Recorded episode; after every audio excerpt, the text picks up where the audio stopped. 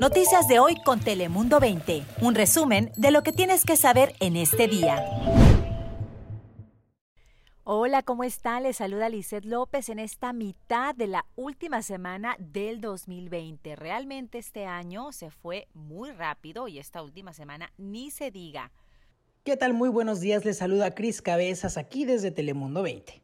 Muy buenos días. También te saluda la meteoróloga Ana Cristina Sánchez. Y arrancamos con esta información que tiene preocupados a más de uno y también sorprendidos. Y es que Varias sucursales de la cadena de tiendas Walmart han cerrado sus puertas temporalmente aquí en el sur de California. Recientemente anunciaron que la sucursal Walmart en Chula Vista, ubicada sobre la calle Broadway, cerró temporalmente y se va a mantener cerrada todo el día de hoy miércoles y van a reabrir hasta el jueves 31 de diciembre por la mañana. Esto como parte pues de un programa corporativo para realizar limpieza profunda y desinfectar las instalaciones tras la alta afluencia de clientes pues en época navideña. Algunos clientes resultaron sorprendidos de que no hubiese un anuncio previo a los momentos del cierre, sin embargo, agradecen que se desinfecte y se limpien las tiendas por la seguridad de los empleados y también de la clientela. Otra sucursal en National City también cerró por un par de días, mientras que la tienda Walmart Supercenter, que también está ubicada en Chula Vista, acaba de reabrir tras haber cerrado desde el domingo para el mismo propósito, desinfectar y limpiar las instalaciones. Y ahora nos vamos del otro lado de la frontera porque la Cruz Roja en Tijuana aseguró que no se dan abasto para cubrir la demanda de emergencias que al momento se vive en la ciudad como consecuencia de la pandemia.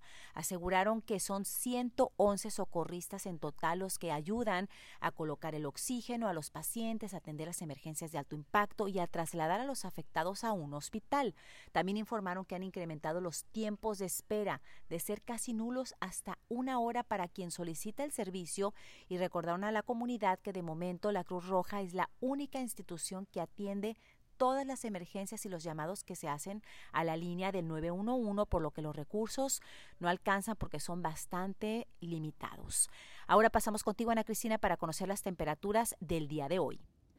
Hola, ¿qué tal, Iset? Feliz miércoles. Hoy tendremos temperaturas bastante agradables, sí frío durante las primeras horas del día especialmente en Tijuana antes de las 9 de la mañana, aún temperaturas bastante gélidas, justo la mínima de 6 grados centígrados para esta noche después de un día muy agradable con temperatura máxima en Tijuana de 18 grados centígrados, en la zona costera entre 63 a 66 grados Fahrenheit y al interior incluso cerca de 68.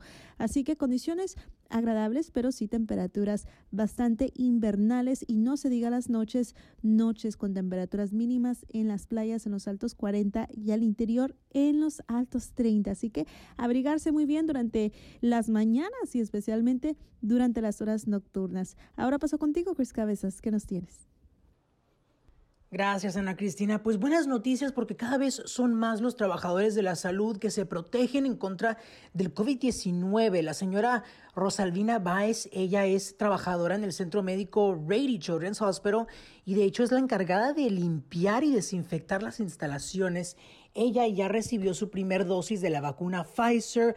Sin embargo, dice que su esposo estuvo contagiado, al igual que ella ya hace tiempo de COVID-19, pero ahora se siente más protegida que nunca, por lo que le pide a la comunidad pues que sea consciente para detener esta pandemia. El doctor Paul Schalk, él también dice que es parte de la solución que la mayor posible cantidad de personas eh, reciba esta inmunización a nivel estatal ya comenzó la segunda etapa de vacunaciones. Personas de 75 años o más eh, son los que están recibiendo la vacuna si trabajan pues en educación, como maestros, cuidando a niños o enfermería, incluso en supermercados. Ellos son empleados esenciales.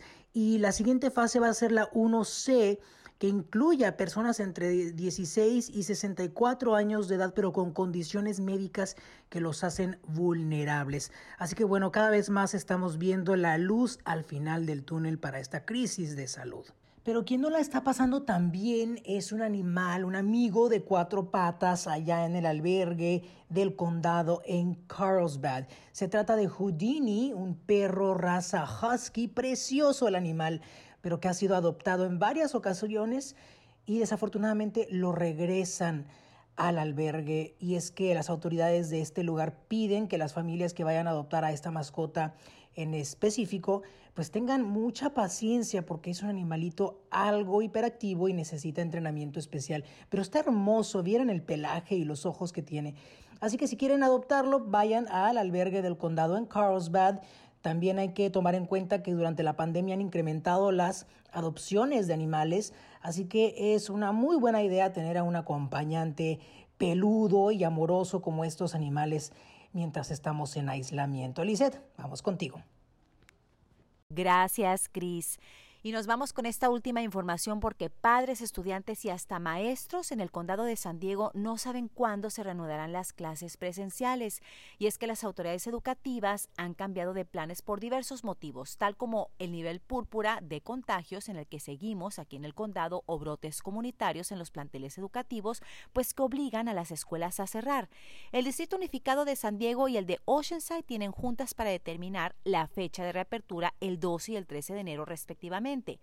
Eh, por su parte, el distrito Sweetwater aún no informa el día que regresarán a los salones y en Poway las clases estarán suspendidas por al menos dos semanas después de las vacaciones de invierno, por lo que los jóvenes pues se mantendrán en educación a distancia. Algo que ha venido preocupándoles a los alumnos y a los padres de familia, todo esto de la educación durante la pandemia en todos estos meses. Pero pues ahí tienen las decisiones que unos y otros distritos han tomado. Yo soy Lizel López, recuerda que tenemos mucha información en todas nuestras plataformas. Noticias de hoy con Telemundo 20. Suscríbete para recibir alertas y actualizaciones cada día.